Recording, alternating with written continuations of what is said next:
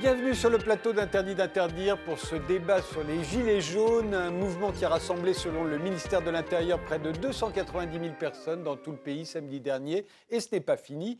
Mais est-ce que c'est beaucoup ou pas beaucoup? Est-ce que c'est politique ou pas? Est-ce que c'est d'extrême droite ou d'extrême gauche? Est-ce que c'est la lutte des classes? Est-ce que c'est la révolte de la France périphérique contre la France des grandes villes? Les Gilets jaunes sont-ils tout ce que l'on dit qu'ils sont? Pour en débattre, nous avons invité Béatrice Gibelin, euh, géographe, fondatrice de l'Institut français de géopolitique à l'Université Paris 8, directrice de la revue Hérodote. Vous êtes l'auteur de La ville, lieu de conflit et du paradoxe français entre fierté nationale et hantise du déclin. Tous deux sont parus chez Armand Collin. Comment vous voyez le mouvement des Gilets jaunes? Vous, je vais poser la question à chacun d'entre vous. Un mouvement de colère sur euh, ce qu'on a dit, une augmentation des carburants euh, qui fait goutte qui fait déborder le vase, un sentiment d'injustice que c'est toujours les mêmes qui trinquent et que c'est insupportable. Euh, ceci étant, c'est un mouvement, de mon point de vue, assez, hétérogène, dont je ne vois pas une durée dans la mesure où ils ne veulent pas s'organiser pour une grande majorité d'entre eux. Je les vois difficilement euh, pouvoir s'organiser, devenir un mouvement politique euh, qui pèse. Ceci étant, la situation reste délicate et difficile, sachant qu'on a quand même eu deux morts un dans une situation de manifestant, l'autre par une manœuvre de camion, c'est pas tout à fait la même chose. Beaucoup de blessés graves, ce qui quand même, il faut le dire, est extrêmement rare dans les manifestations françaises. Il y en a très très peu. Hein. C'est donc quelque chose de particulier. Jacques Krabal, vous êtes député La République En Marche euh, de l'Aisne, euh, vice-président de la commission développement durable et aménagement du territoire. Vous les voyez comment vous les bah, je, je, reprends l'analyse qui vient d'être faite, je partage. Hein. Je pense que c'est pas, manifestation de colère, mais ce n'est pas un mouvement qui est nouveau. On peut le comparer au bonnet rouge, au pigeon, et, avec des différences. Ah avec des différences. Mais c'est la même base, je pense, qui existe déjà depuis plusieurs années, surtout dans la ruralité. Vous ne l'avez pas dit, je pense que c'est un, mouvement qui euh, montre aussi un sentiment de déclassement. Comme quoi euh, on n'est plus écouté, et l'augmentation du carburant a été un des éléments déclencheurs, bien évidemment. Pour autant, je pense que ce mouvement montre aussi, même s'il est très hétérogène, même s'il est politique, hein, parce que quand on revendique, eh bien, c'est un acte politique. Et moi, je pense que on ne sait plus trouver des liens qui peuvent rassembler l'ensemble de nos habitants avec la décision politique. Ça montre qu'il y a quelque part une rupture entre la décision politique, la façon dont elle est vécue, et qui génère cette, euh, cette colère froide. Je suis allé rencontrer, moi, les, Gilets jaunes. S'il y a, parce qu'il est tellement hétérogène qu'on a des remarques qui sont différentes. Hein. Mais ceci étant, je pense qu'il y a un amalgame qui montre qu'aujourd'hui, il faut qu'on repense la démocratie. Quoi. Comment aujourd'hui, moi je, je, partage complètement Bonnet, je, je pense qu'il faut qu'on dialogue.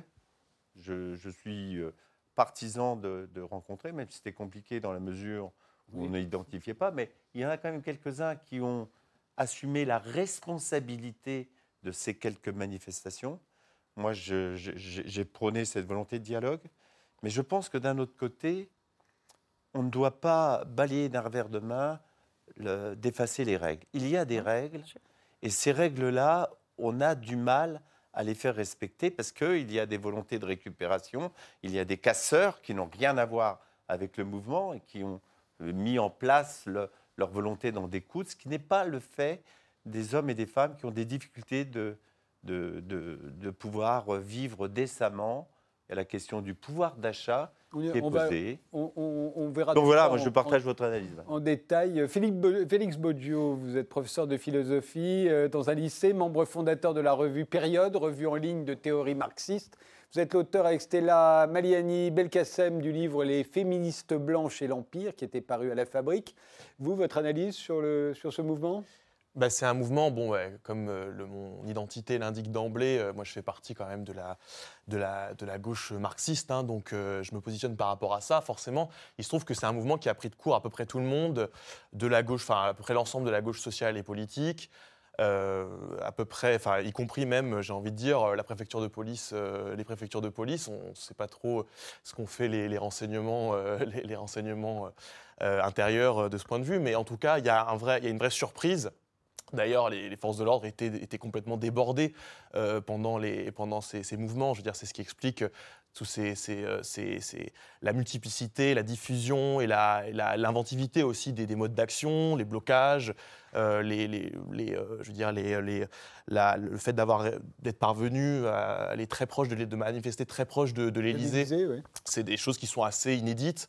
Euh, là, on voit les images, c'est des, modes d'action qui parfois sont même assez radicaux. Pas l'Élysée, là. Hein. Non, pas là, mais on verra l'Élysée. C'est pas l'Élysée, mais en tout cas, c'est des modes d'action qui sont assez radicaux, qui sont en temps de mobilisation sociale euh, classique, j'ai envie de dire, sont assez d'ailleurs euh, sont assez rapidement, rapidement réprimés par les forces de l'ordre.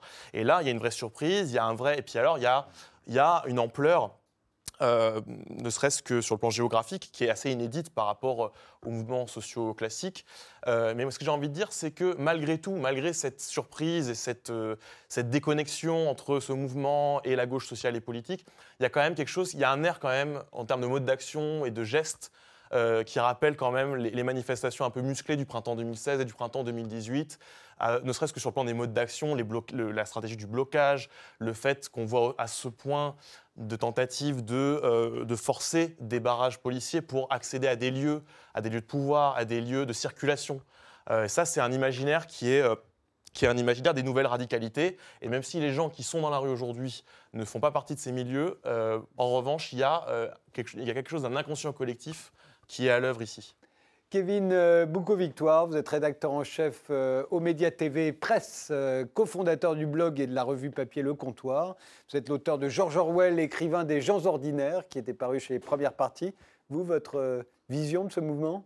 Alors pour moi, il s'agit principalement des classes, d'une certaine classe, en fait, les, classes laborieuses, mais principalement les classes laborieuses hors des métropoles, donc qui appartiennent à tous ces territoires qui sont des territoires abandonnés par la mondialisation et à qui euh, on avait promis euh, d'intégrer la classe moyenne, c'est-à-dire euh, qui ferait partie de, cette frange du prolétariat qui serait capable de consommer et de vivre comme des petits bourgeois. Et 30 ans de néolibéralisme ont rompu avec cette promesse.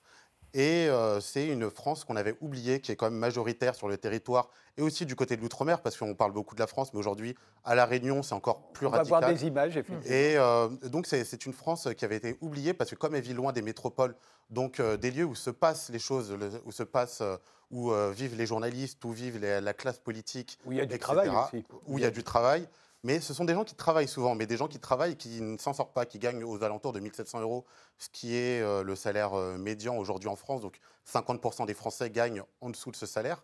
Et ce sont des gens qui, qui ont une sociologie qui sort en fait de, de, la sociologie des manifestants traditionnels.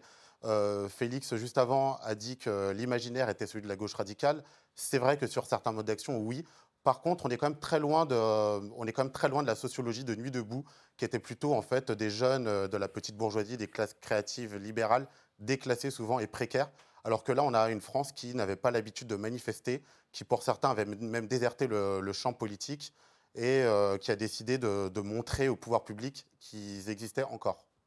Gérard-François Dumont, vous êtes géographe, économiste, démographe, professeur à l'université Paris 4, euh, directeur de la revue Population et Avenir, et, vous êtes l'auteur euh, du livre Les territoires français, euh, diagnostic et gouvernance, qui était paru chez Armand Collin, avec un autre titre, hein, mais qui a changé depuis. il vient d'être réédité. Vous, votre vision des Gilets jaunes? Bah, Les Gilets jaunes, c'est des revendications qui devaient arriver parce que sans savoir la forme qu'ils allaient prendre, tout simplement parce que les, logiciels de nos dirigeants de ces dernières années, euh, tout président confondu, étaient tombés dans ce que j'appelle l'idéologie de la métropolisation. Donc l'idée effectivement que l'État devait surfavoriser les villes les plus peuplées au détriment de l'ensemble des territoires. Et donc ceci allait engendrer nécessairement à un moment ou à un autre une révolte. Une révolte et elle s'est déclenchée effectivement sur la goutte d'eau d'essence supplémentaire, en quelque sorte, parce qu'il y avait une contradiction majeure entre le fait qu'on oblige les territoires à davantage de mobilité et qu'en même temps on pénalise leur mobilité. Alors pourquoi davantage de mobilité? Parce que d'une part, on a créé de grandes régions. Donc on a de plus en plus de Français qui sont obligés de se rendre en voiture vers la capitale d'une région élargie et donc avoir plus de mobilité pour y aller, quel que qu'ils soient, membres d'associations, qu'ils soient de simples citoyens, etc. On a créé aussi de grandes intercommunalités. Hein, je vous rappelle qu'il y a des intercommunalités qu'on appelle XXL, c'est-à-dire qui comptent plus de 100 communes, donc qui sont immenses et qui supposent au sein de cette intercommunalité de nombreux déplacements. On a évidemment en France, beaucoup plus que dans d'autres pays, favorisé les centres commerciaux périphériques. On a supprimé des hôpitaux de proximité, et donc centré la fonction publique hospitalière sur de grandes villes, ce qui suppose là encore de la mobilité pour s'y rendre. Et on a concentré un certain nombre de services publics en délaissant des petites villes ou des villes moyennes. Donc il y a une obligation de mobilité qui s'est considérablement accrue pour de très nombreux territoires, et en même temps, cette mobilité, elle est pénalisée pénalisé à travers, bien sûr, le coût du pétrole et surtout les taxes sur le pétrole, et puis à travers aussi la limitation de vitesse à 80 km/h de façon uniforme. Puisque je vous rappelle que les présidents de département avaient dit donnez-nous cette mission et on va regarder les routes qui, dans notre territoire, justifient le 80 km/h. Et donc, on arrive à des résultats aberrants où vous avez une limite de 80 km/h dans une route qui a plein de virages où, de toute façon, jamais personne ne dépassera 80 km/h. Et puis, vous avez des vastes lignes de droite de plusieurs kilomètres. Là, il faut respecter les 80 km/h. Avec, comme vous le savez, aussi, évidemment, les pénalités quand on dépasse le 80 km/h.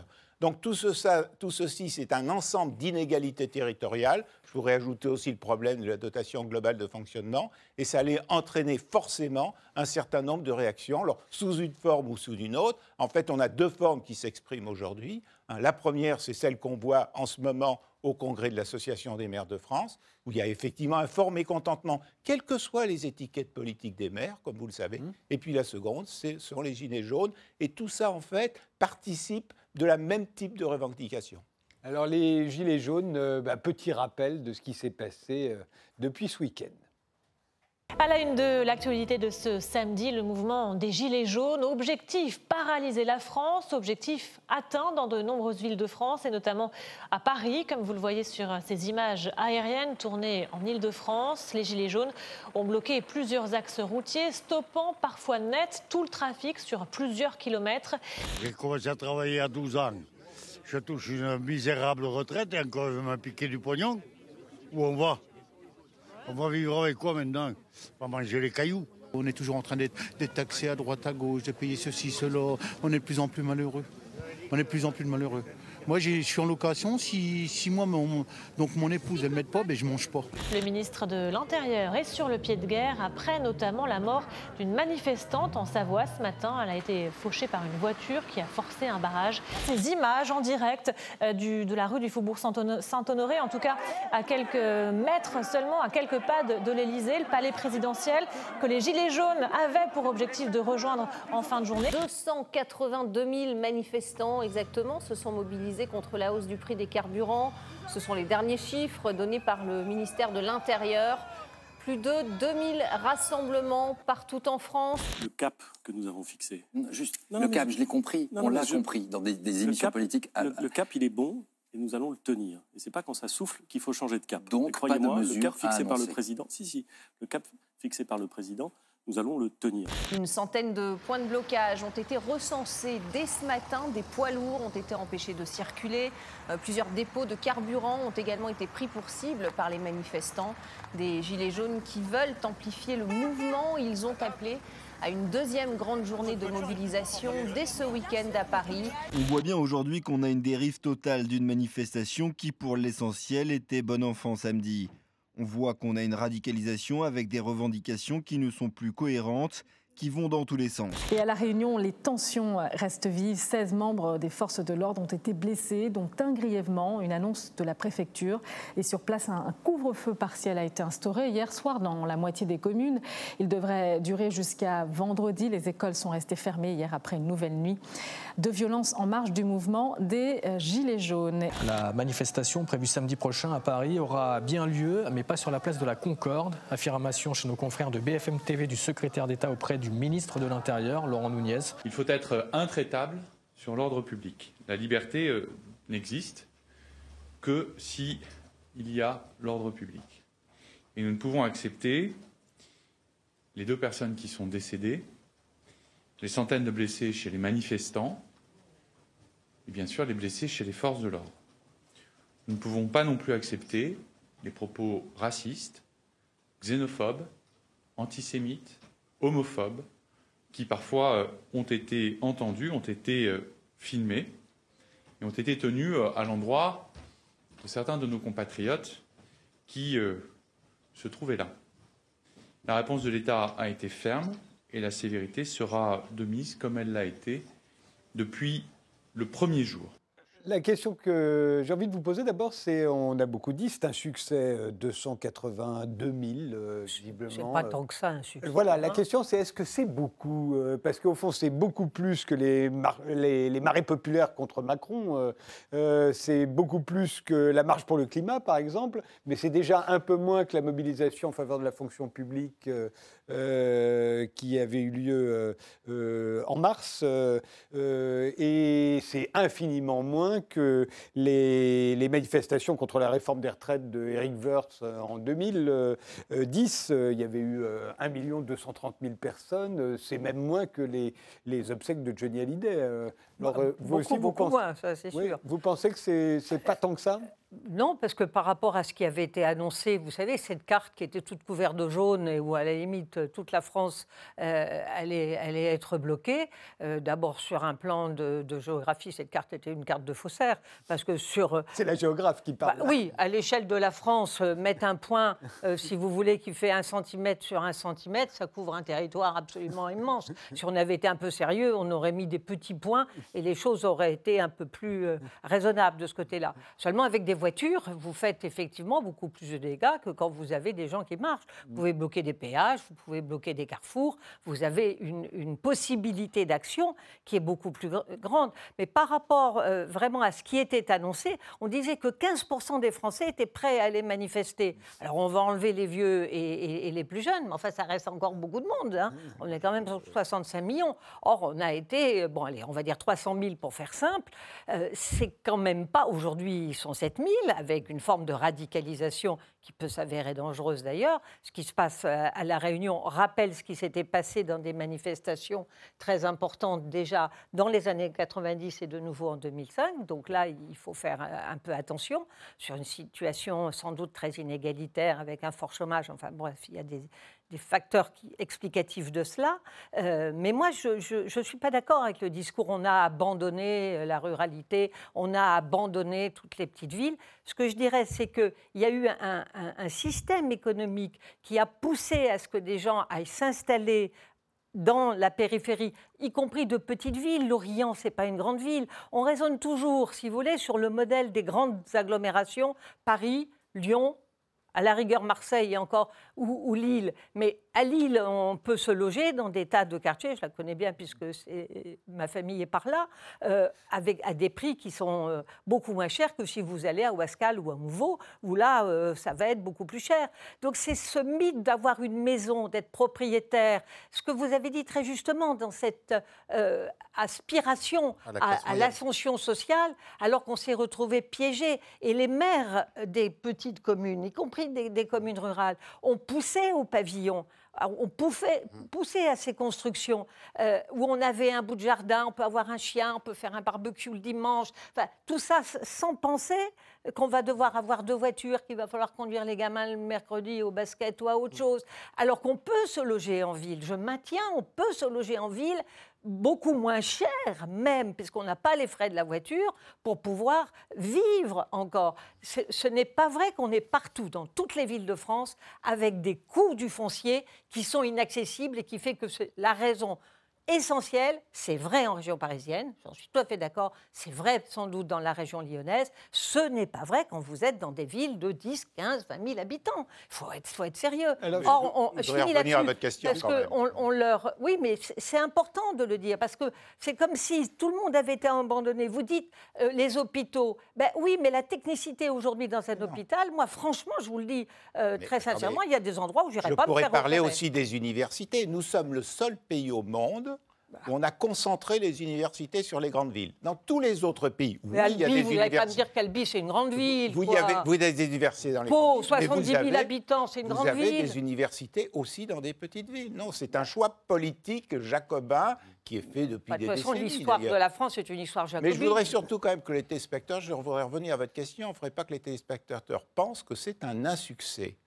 D'abord parce que le chiffre de 300 000, personne n'est capable de le vérifier. Personne ne l'a Donc on ne connaît pas le, pas le chiffre en réalité. Non, mais on peut comparer avec les autres chiffres livrés par le ministère de l'Intérieur pour d'autres Non, parce que là, c'est beaucoup plus difficile, parce que le chiffre, à mon sens, qui est important et qui doit être réfléchi, c'est moins le nombre de manifestants que le nombre de lieux en France Plus de qui se 2000. sont Plus de 2000. mobilisés. Plus de Bon. 2000. Et ça, ça, ça dénote quand même, si vous voulez, une sensibilisation de l'opinion publique assez large. Et donc, je crois que le politique doit en tenir compte. Et que ce serait, à mon avis, une erreur que le politique se dise, finalement, il y en a peut-être eu moins que ce qu'on pensait. mais Hein, je crois que bien au contraire, il y a un problème politique. Ben, ce problème politique, il, il faut le prendre en compte. Alors justement, est-ce que c'est la lutte des classes qui s'est exprimée euh, avec les Gilets jaunes ou est-ce que c'est la France périphérique euh, que manifestant contre euh, la France des, des grandes villes, la France des métropoles et, les- C'est un- et contre les inégalités c'est un peu des deux. qui C'est- en proviennent? C'est c'est un peu des deux, c'est-à-dire qu'aujourd'hui, en fait, euh, euh, si on raisonne en- effectivement en termes de lutte des classes, en termes de classe sociale, il y a deux types, on va dire, deux types de, de classes populaires. Il y a celles qui vivent euh, en métropole, dans les métropoles, globalement dans les banlieues en fait, des, métropoles ou en périphérie euh, des grandes villes. Et puis, il y a, il y effectivement, qui, qui elle, n'est pas dans les métropoles. Les classes populaires, en fait, des, métropoles, euh, on, on connaît, on, on connaît plus ou moins leurs problèmes, en tout cas le problème social, le problème des banlieues, ça fait 30 ans qu'on en parle. Ça ne veut pas dire qu'on l'a résolu, on est très loin de l'avoir résolu, mais vu que finalement les banlieues ne sont pas loin euh, voilà, des, des lieux médiatiques et des lieux politiques, quelque part, ils étaient dans le radar. Là, en fait, on a vraiment, euh, on a vraiment une classe, des classes euh, populaires dont on avait presque oublié leur existence, existence même si depuis quelques années, euh, plusieurs travaux ont, ont beaucoup parlé d'eux. Je pense, euh, je pense à ceux d'Emmanuel Todd, je peux penser à, à Christophe Guilluy, euh, etc. Et, euh, oui, et, et puis, mais en fait, il y a quand même quelque, il y a quelque chose de la lutte des classes. Euh, avec euh, avec l'essor euh, de la démocratie libérale après l'effondrement du bloc soviétique, on a voulu faire croire que les classes n'existaient plus, que finalement il n'y avait plus qu'une grande classe moyenne. C'était avant l'effondrement du bloc soviétique. Valéry Giscard d'Estaing parlait de deux Français sur trois qui allaient englober cette classe moyenne sans jamais trop dire ce qu'était cette classe moyenne. En fait, c'est une belle arnaque la classe moyenne parce qu'aujourd'hui tout le monde pense y appartenir des plus riches aux plus pauvres et finalement ce n'est pas, ce n'est pas une classe en, en tant que telle.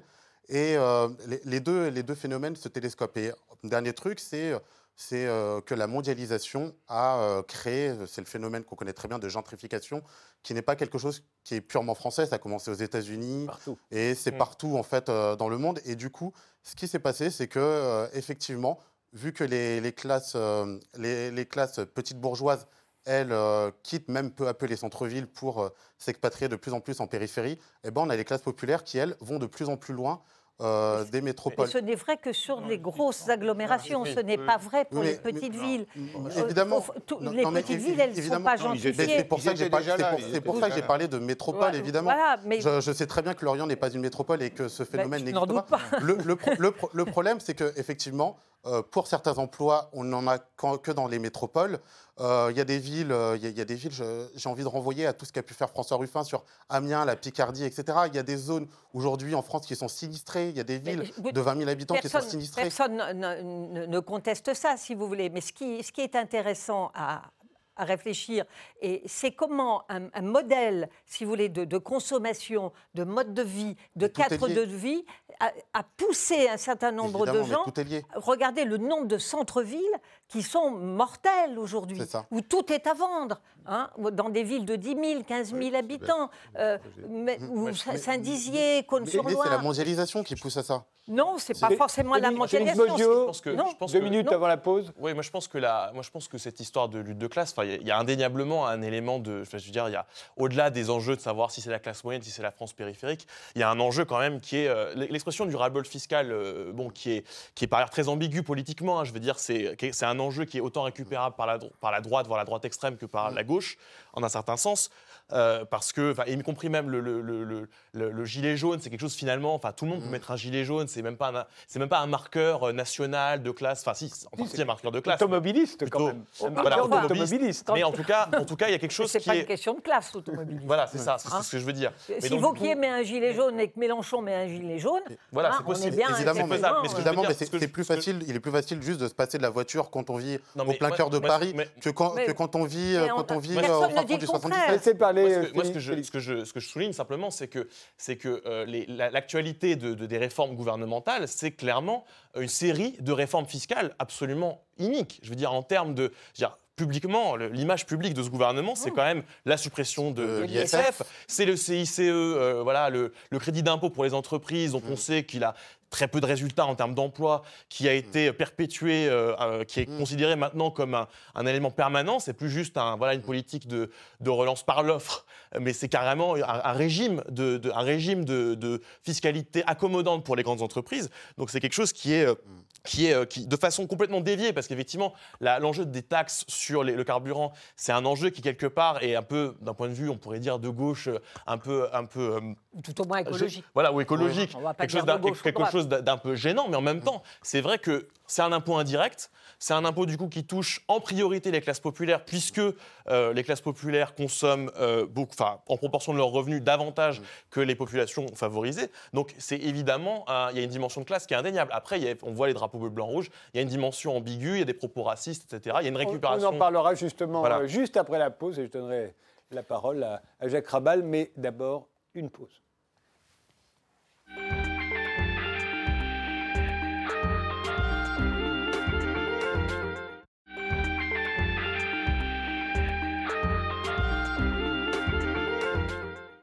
On l'a dit, euh, les Gilets jaunes ont été euh, associés euh, à l'idée de la France périphérique se révoltant contre les grandes métropoles. Là-dessus, on fleurit un certain nombre de soupçons depuis le week-end dernier.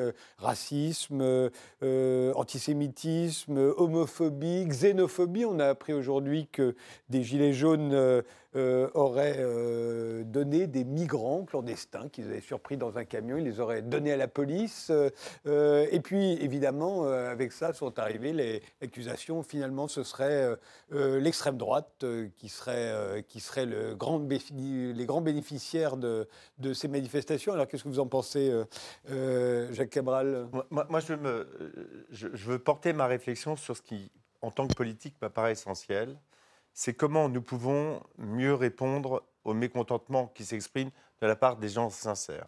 Et moi, sur le territoire, j'ai rencontré des gens sincères, qui ne sont pas dans une logique politique ou partisane à l'extrême droite ou à l'extrême gauche.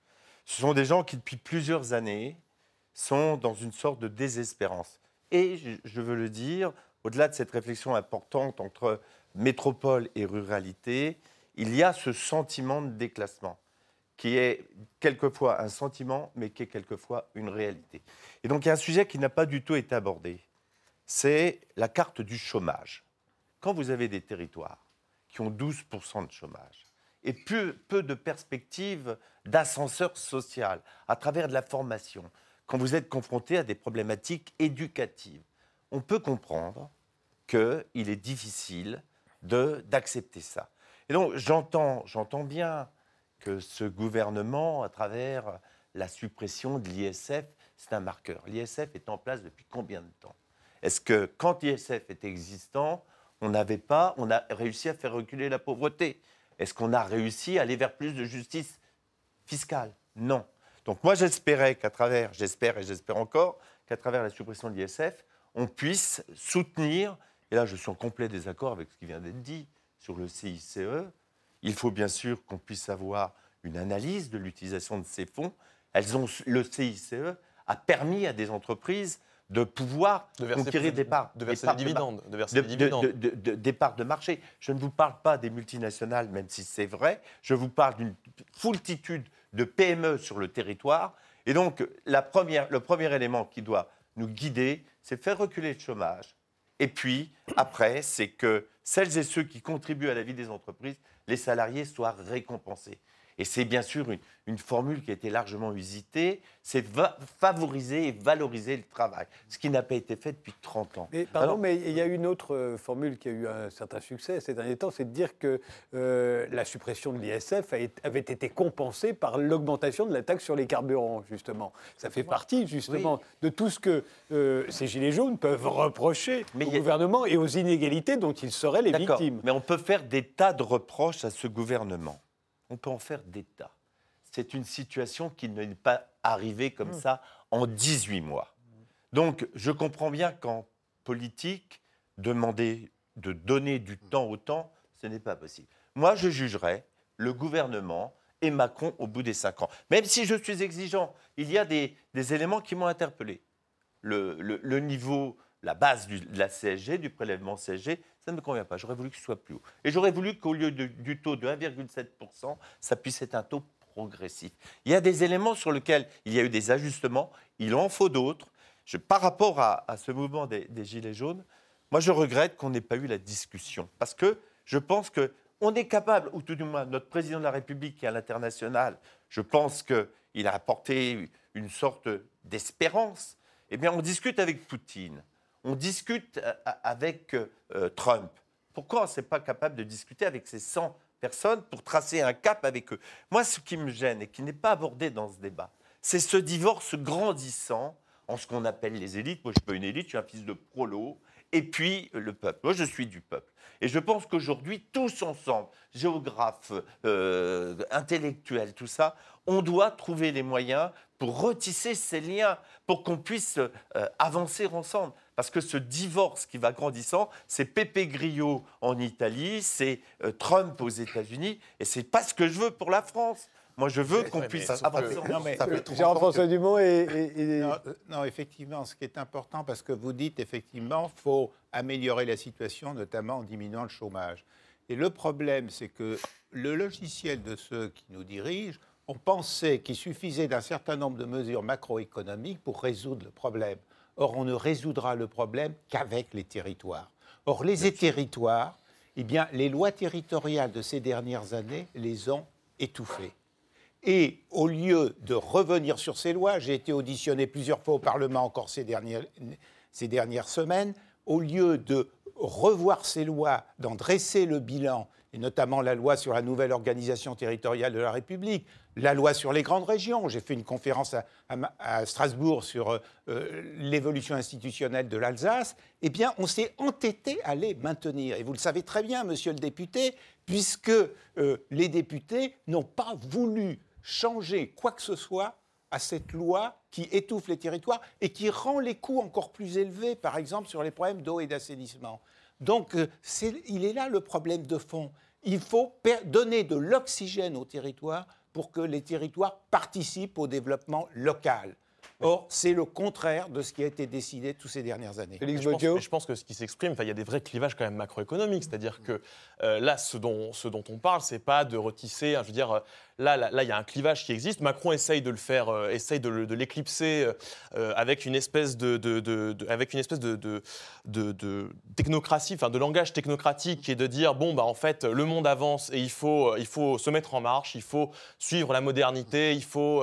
et donc en fait, ce qu'on nous dit, c'est qu'on est dans une ère post-politique dans laquelle il n'y a aucune décision macroéconomique réelle à prendre, par exemple sur la question du chômage. Je veux dire, non, il n'y a pas une seule réponse possible. Je veux dire, vous parlez des territoires, mais je veux dire, la privatisation des services publics, vous parlez des mobilités, la, la fermeture des, des lignes, euh, des lignes de chemin de fer avec les lois, les lois ferroviaires, euh, la, je veux dire, la, la redistribution. Dire, vous parlez de politique de redistribution et de l'ISF, mais il y a quand même une direction dans laquelle les choses vont. C'est-à-dire que l'idée, c'est quand même que c'est en favorisant les hauts revenus Ça allait mieux qu'on quand va l'ISF existait alors. bah, non, c'est pas que ça allait mieux, mais, c'est qu'on a, c'est que ça alors, fait, ouais. Mais c'est ça- que ça ça fait fait, 30, ça fait 35 depuis ans. quatre- ça fait depuis les années 80 qu'on mène des politiques qui organisent une redistribution des richesses du, du, du, du, euh, du bas vers le haut. Et je veux dire, on a eu ces dernières années l'explosion éditoriale de Piketty qui montre qu'aujourd'hui les inégalités sont des inégalités de patrimoine, qu'il n'y a aucune fiscalité qui est capable de prendre ça à bras le corps, que les réformes fiscales ont euh, aggravé la situation. Je veux dire, à un moment, donné, c'est sûr que là, du coup, le mouvement, il prend une forme qui est euh, extrêmement ambiguë et je, suis d'accord, enfin, sur, les, sur la, dangerosité de certaines expressions du mouvement euh, qui sont, parce que de fait, c'est un mouvement qui n'a pas de, qui n'a pas de tête, qui n'a pas de d'identité politique claire, qui n'a pas de colonne vertébrale, et donc qui se prête à toute forme de récupération et qui par ailleurs, euh, et qui par ailleurs joue sur, euh, joue effectivement sur une, une identité, euh, sur une certaine francité, parce qu'on voit des drapeaux bleu, blanc, rouge, qui est le marqueur, voilà, de, de, de- qui est le marqueur, euh, voilà, majeur en fait. C'est le seul drapeau en fait qu'on peut, à part le drapeau breton, qui est, euh, enfin, c'est-à-dire qu'il y a des entités régionales quand même qui s'expriment et qui ajoutent un peu de, mais, mais il y a quand même ce problème-là qui est majeur, mais qui est. Est- problème, ça veut dire, c'est quand on accuse, au fond, d'être proche de l'extrême droite ou du Rassemblement national? Alors moi je pense que c'est pas forcément. Moi je pense pas que ce soit strictement en termes de, de- de proximité avec. C'est qu'on a en fait des politiques, des... on a ce, que, ce dont je parlais, à savoir une dépolitisation de la vie publique et euh, par ailleurs une suridéologisation des enjeux de la défense de la République, de la laïcité qui se joue contre des populations, les musulmans. euh. Je veux dire, on a, euh, on a quand même un, un racisme d'État qui est quand même, qui est quand même largement dénoncé. Il y, a une, il y a une mobilisation qui est prévue pour le 30 novembre et le 1er décembre euh, contre le racisme d'État. Il y a quand même il y a des structures en fait qui sont en place, euh, qui, se, qui, se, qui se renforcent avec l'état d'urgence, euh, etc. Et, et donc c'est pas la question de strictement du Rassemblement national, c'est pas la question même des territoires parce que je veux dire ou, de- ou du capital culturel comme on a pu l'entendre parfois. C'est pas l'enjeu de, je veux dire, c'est le, le- le logiciel, le logiciel que moi je considère comme étant un logiciel raciste ou islamophobe, il est euh, par des élites, il est véhiculé par des intellectuels. Euh, il suffit d'écouter euh, récemment l'émission Réplique qui invitait Éric Zemmour. Je veux dire, euh, ce logiciel-là, il n'a pas été inventé par la France périphérique. Il a été euh, mis en œuvre, il a été savamment euh, organisé et réfléchi par euh, toute la génération anti-68 qui s'est, euh, qui s'est notamment euh, pas tout le néoconservatisme à la française, euh, qui, euh, qui aujourd'hui, effectivement, dans un cadre général de dépolitisation, de, euh, de, de désamorçage du débat parlementaire, parce que ce, ce que vous dites, ce que, vous avez raison de dire qu'il y a un problème de démocratie, mais le problème de démocratie, il est le fait de la, la stratégie macronienne qui est de verrouiller le débat parlementaire, qui est de... On ne peut pas mettre ça, on peut Béatrice pas mettre Gibelin. ça à partir de... Béatrice Gibelin. On 18 peut mois. pas mettre ça à partir de Non, mais- 18 mois.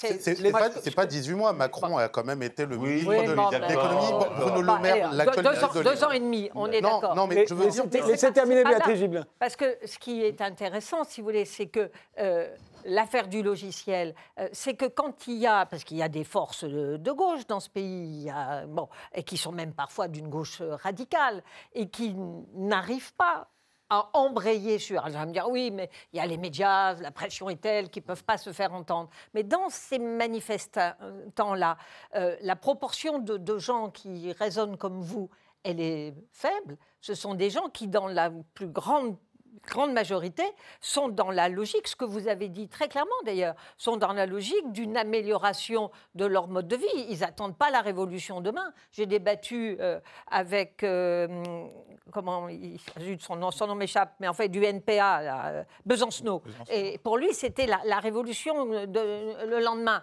J'ai dit, mais attendez, euh, la grande partie de ces gens-là ne veulent surtout pas la révolution demain.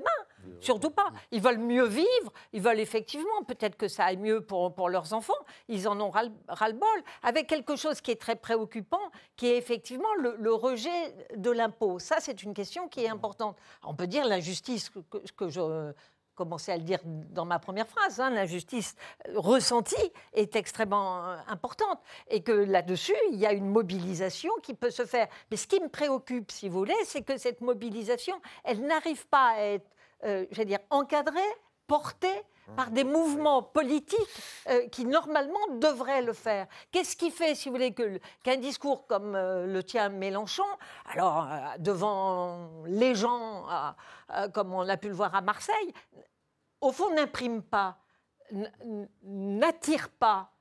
C'est une question extrêmement importante. Et c'est pas tellement parce qu'on est dans une société dépolitisée.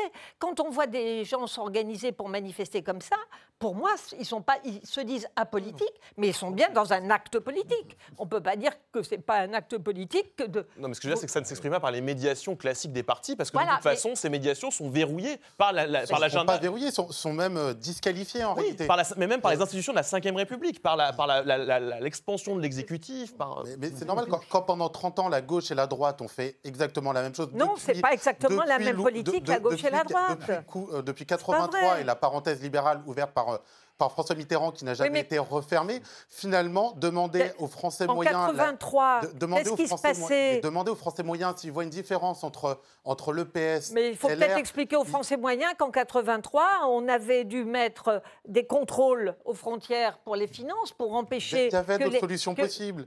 Il y, avait d'autres solutions on est trop vieux. on n'est pas là pour refaire l'histoire. On va pas refaire l'histoire.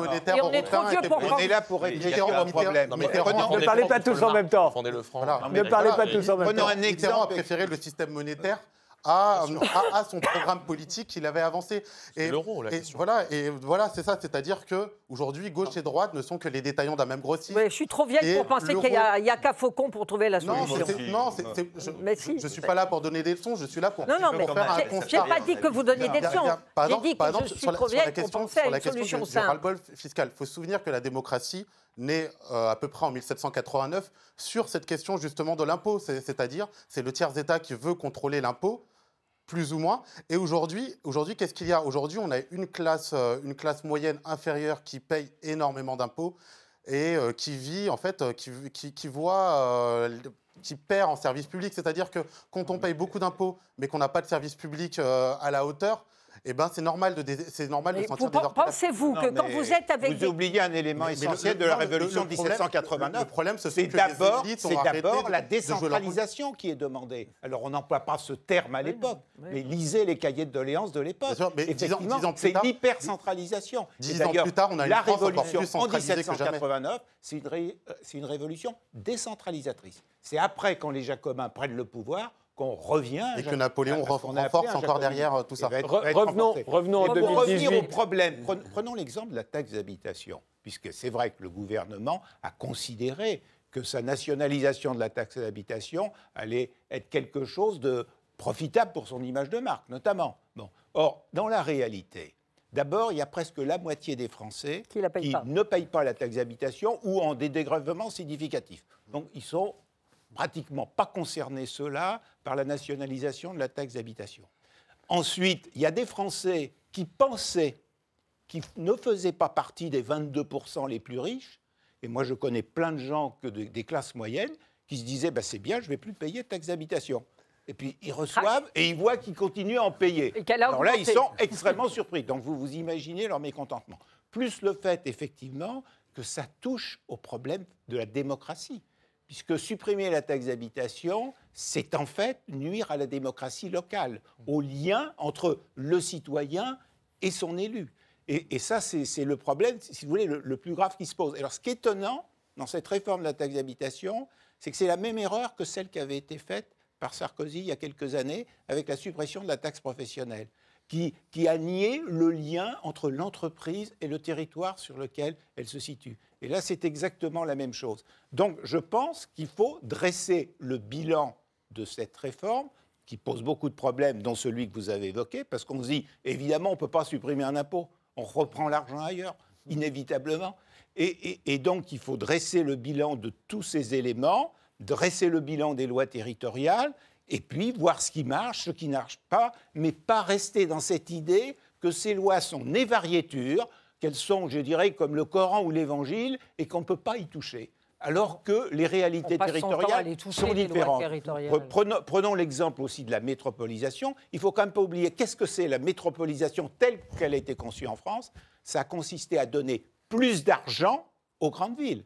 Hein, il faut rappeler que la dotation globale de fonctionnement par habitant dans une petite commune rurale, c'est la moitié de ce qu'on donne quand quelqu'un est dans une grande ville. Donc il y a une inégalité fondamentale qui ne peut pas être résolu évidemment en une année, mais il faut peu à peu lisser cette différence, que cette différence n'est pas justifiée. Alors, on suis pas évoquait d'accord. les charges de centralité des grandes Moi, villes, je ne suis pas d'accord. Je tous pense les que les avantages charges, de la centralité. que les charges de, de- de- de grandes villes. Oui, mais elles ont les avantages Et- de la centralité. Oui, mais elles en ont aussi un certain sûr. nombre de, de- de lourds inconvénients. On le sait pour vivre tous en région parisienne et on sait bien que ça a aussi un coût important de vivre en région parisienne. Il se trouve aussi que dans ces métropoles, il y a énormément d'habitants. La proportion aujourd'hui de Français qui habitent dans des grandes agglomérations, elle est très majoritaire. Mais elle non, est- mais non. bon, on n'est pas d'accord. d'accord Mais ceci étant, ceci étant dit, moi, ça ne me choque Donc pas. vous Je trouvez normal que l'État... Non mais attendez, c'est pour vous. Vous trouvez normal que l'État par habitant donne plus à Madame la maire de Paris qu'à Monsieur le maire de Montreuil? Vous trouvez ça normal qu'un habitant de Montreuil soit Non, considéré par l'État que je trouve- inférieur à un habitant non, de Paris mais il n'est pas savez, considéré je pense comme que Ces débats-là sont vraiment loin des préoccupations exactement. des gilets, des, Je- gilets parce qu'ils Oui, mais elles ont des conséquences- des Non, peut-être directes aussi. Non, non, mais, Mais ceux qui- franchement, des mais ils ne m'ont pas parlé de ça. Ben non, ils ils Bah, m'ont bien pas sûr par- que de- non. franch- Parce franchement, qu'ils n'en sont peut-être pas conscients. Ils en sont pas. Mais c'est c'est vraiment pas le débat. Je pense qu'il y a un élément qui n'est pas intégré. Et moi, j'y suis très sensible. Je vous ai parlé de démocratie. C'est les préoccupations individuelles. Et je trouve que c'est légitime que chacun puisse se soucier de son avenir. Je trouve ça, si s'ils ne le font pas, qu'il fera leur place. Pour autant, aujourd'hui, on a perdu la perception du collectif. Et c'est cette notion qu'il faut réussir à intégrer également chez nos habitants. Chez nos habitants, ils ont euh, des droits et ils ont raison. Je pense que euh, ces manifestations nous montrent comment le droit est indispensable, le droit de manifester, mais également le droit de circuler. Mais à partir du moment où on a des droits, eh bien, on doit être aussi acteur de la, de la vie sociale et de la vie collective. Et aujourd'hui, c'est cette vie collective qu'on ne sent pas dans les préoccupations. Mais Toutes les préoccupations mais- sont plus individuelles que... euh, euh, moi, je suis d'accord avec vous. Il faudrait qu'on ait, qu'on ait la volonté, et compte tenu de tout ce qui se passe, on se rend bien compte que ce n'est pas facile, de mettre sur la, sur la table toute cette réflexion sur la fiscalité qu'on n'ose pas faire. Vous avez parlé de, de la taxe d'habitation, les valeurs locatives. Les valeurs locatives, c'est bien plus une injustice Bah oui. hein, la- que, la TVA que- aussi que le est une taux. grande injustice. Comment C'est l'impôt La le plus TVA aussi est une grande injustice. la Non, TVA. non, la, la un TVA. smicard qui achète une baguette, Ah, si. il paie autant d'impôts qu'un Oui, un milliardaire qui achète une pire, baguette. C'est euh, même pire, puisque un smicard ne- n'ayant pas de capacité d'épargne, La- sur la taxe d'habitation n'était plus pas TVA injuste qu'un milliardaire. La les valeurs c'est locatives, un c'est la plus argument grosse totalement injustice que la taxe. Mais Je ne pardonnez-moi, mais- partage pas votre avis. Euh, on a souvent tendance à dire effectivement que le collectif aujourd'hui c'est plus ça. Je me demande si le collectif, quand est-ce que c'était ça Quand est-ce que Non, c'était mais le collectif- non, non, mais non, juste, mais- là, juste pour finir. Euh, mais admettons, peut-être que c'est plus ça, peut-être qu'on est tous individualistes. que- écoutez, Non, moi, je peut-être peux, pas, vous dire, je peux vous dire que j'ai vu une lente, une, une lente dégradation, mais une dégradation constante du collectif. J'étais maire d'une petite commune et maire d'une plus grande ville. Et je l'ai vu à travers la participation, l'engagement des citoyens. Je vais à la rencontre des citoyens. Je faisais des réunions auparavant, les salles étaient pleines. Maintenant, vous faites des réunions, on vous dit que vous n'êtes pas dans la proximité, vous ne voyez personne. Les gens, n'y sont- croient plus non ben, plus. attendez, les gens n'y croient plus. Oh, Je vous parle de l'action municipale. On peut comprendre qu'au niveau euh, politique national, qu'il puisse avoir des déceptions, même s'il peut y avoir quelques différences entre la droite et la gauche, en travers l'espérance que doit entraîner la politique à travers le progrès, le progrès social, le progrès collectif. Et là-dessus, ils ont des raisons, des raisons de se poser des questions. Pour autant, je pense qu'il y a un, un désengagement du Mais citoyen aujourd'hui. C'est quoi les leviers C'est quoi les leviers aujourd'hui de l'engagement du citoyen quand avec l'austérité Bah, on c'est ferme les- certainement pas les réseaux sociaux. Bah, non, mais, je- non, mais c'est pas moi, c'est pas mon, c'est pas mon propos. Bah, c'est pas ouais. mon propos. Moi, ce que je dis simplement, c'est que le, le- c'est que c'est que l'engagement des citoyens, il repose, enfin, il devrait reposer sur des services publics et aussi sur des leviers, sur des leviers économiques. C'est-à-dire que aujourd'hui, comment vous voulez, parce que s'impliquer, c'est aussi quand on fait grève, pouvoir sauver la fermeture d'une d'une entreprise. Aujourd'hui, on sait très bien que que si Mais des vous n'allez jamais sauver une entreprise si le type il a plus de marché, s'il a plus, euh, il n'y a Mais pas de pas- mais, parce Non, que- mais mais- par exemple, par exemple, de Non, mais même, le vous n'allez pas maintenir, encore. vous n'allez pas maintenir une maternité s'il y a moins de 300 naissances dans, dans, bah dans oui, cette maternité. public. Un, un service Bah oui, bien sûr, n'est c'est- pas là pour attendez, que le jour où vous aurez votre pour femme qui répondre va à- accoucher, j'aimerais bien avoir une, une maternité oui, de- avec un anesthésiste qui soit là, 365 jours sur 365 et le coût de ça, comment vous allez le payer Un service public n'est pas là pour répondre à des exigences de profit. Mais c'est pas une question de profit, C'est la définition même du service C'est public. une question de rentabilité. Si c'est- vous, si vous, si vous Mais luttez pas contre l'évasion fiscale, et si vous, faites des cadeaux aux entreprises, évidemment que vous avez plus d'argent après pour payer des infirmières c'est et des anesthésistes. C'était mieux hier, à Si vous entendre. non. Mieux hier. je- vous arrête parce qu'il nous reste, il nous reste, Pas je sérieux. vous, je vous arrête parce qu'il nous Les reste, trains vides, il nous reste quoi 5 minutes et vous êtes bagnole. 5 et il y a une question quand même que tout le monde se pose, enfin un certain nombre se pose aujourd'hui.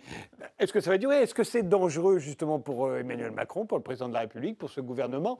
Euh, Est-ce que c'est dangereux ce, ce- ce mouvement? Moi, je pense qu'il y a une. Moi, je pense que le- le- l'exécutif est, est dans un est dans une espèce de, de- est dans une espèce de sur une espèce de lame de rasoir parce qu'il a à la fois toute l'opposition qui cherche à. ça serait mieux. hein. Oui. Parce que la lame de rasoir, je la trouve un peu sévère. Mais je dirais, je dirais que, je dirais que, je Non. dirais que ce- il a le- un peu le, le- le- le- il est pris un peu en sandwich entre la, entre la, la question de, de, en gros, du maintien de l'ordre, c'est-à-dire, euh, c'est-à-dire comment, euh, comment faire pour pas se laisser déborder par les mobilisations qui vont se poursuivre et qui peuvent, enfin, je veux dire, qui sont pas spécialement encadrés par des services d'ordre syndicaux ou politiques euh, traditionnels et donc qui vont continuer probablement ce, ce côté un peu chahut dans la, dans la métropole. Et ce qui, parce qu'aujourd'hui, l'idée, c'est de centraliser sur Paris, là, samedi, les, les mobilisations. Et en même temps, le trop de répression impliquerait aussi une levée de bouclier de la part de l'opposition, notamment de droite, enfin de la gauche évidemment, mais aussi de la droite et l'extrême droite, qui est plutôt pourtant d'habitude du, du côté des forces régaliennes. Et donc du coup là, euh, là le gouvernement, à mon avis, enfin il y a une certaine, à mon avis, il y a une certaine fébrilité, qui, parce que de toute façon, si le gouvernement ne parvient pas à maintenir sa légitimité euh, en termes de maintien de l'ordre, il sera de toute façon sous le feu des critiques. Donc du coup, à mon sens, il y a des contradictions qui, se dé- qui vont se développer au sein de Gérard François euh, Dumont, une Bah, minute. Moi, une moi, je dirais que ce mouvement, ça peut être une chance pour le gouvernement. Parce que ce mouvement, il éclaire sur les réalités territoriales et sur les réalités du ressenti euh, des Français.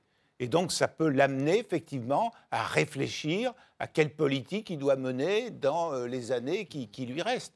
Donc, euh, ça peut être une chance. Mais s'il ne saisit pas cette chance, c'est vrai que, quelle que soit l'ampleur des manifestations, qu'elles continuent ou qu'elles ne continuent pas, il y aura inévitablement une dégradation du sentiment citoyen dans ce pays.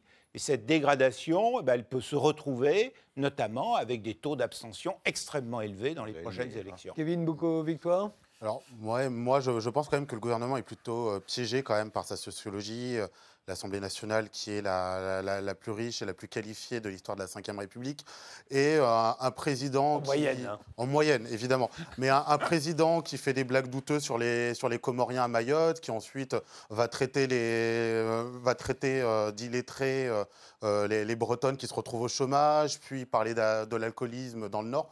Moi, j'ai du mal à croire qu'il va, euh, va avoir euh, les pieds sur terre d'un coup et comprendre Mais c'est vous, parce que là, vous l'exaspération. citez des conversations privées et on ne parle pas de la même manière dans des conversations privées dans des conversations publiques. Et- et- on a tendance à faire la confusion aujourd'hui à cause des, Non, mais, du fait qu'on est constamment filmé par les évidemment, évidemment, non, mais ce que je veux dire, c'est que ça révèle quelque chose, en fait, je pense, sur, sur Emmanuel Macron.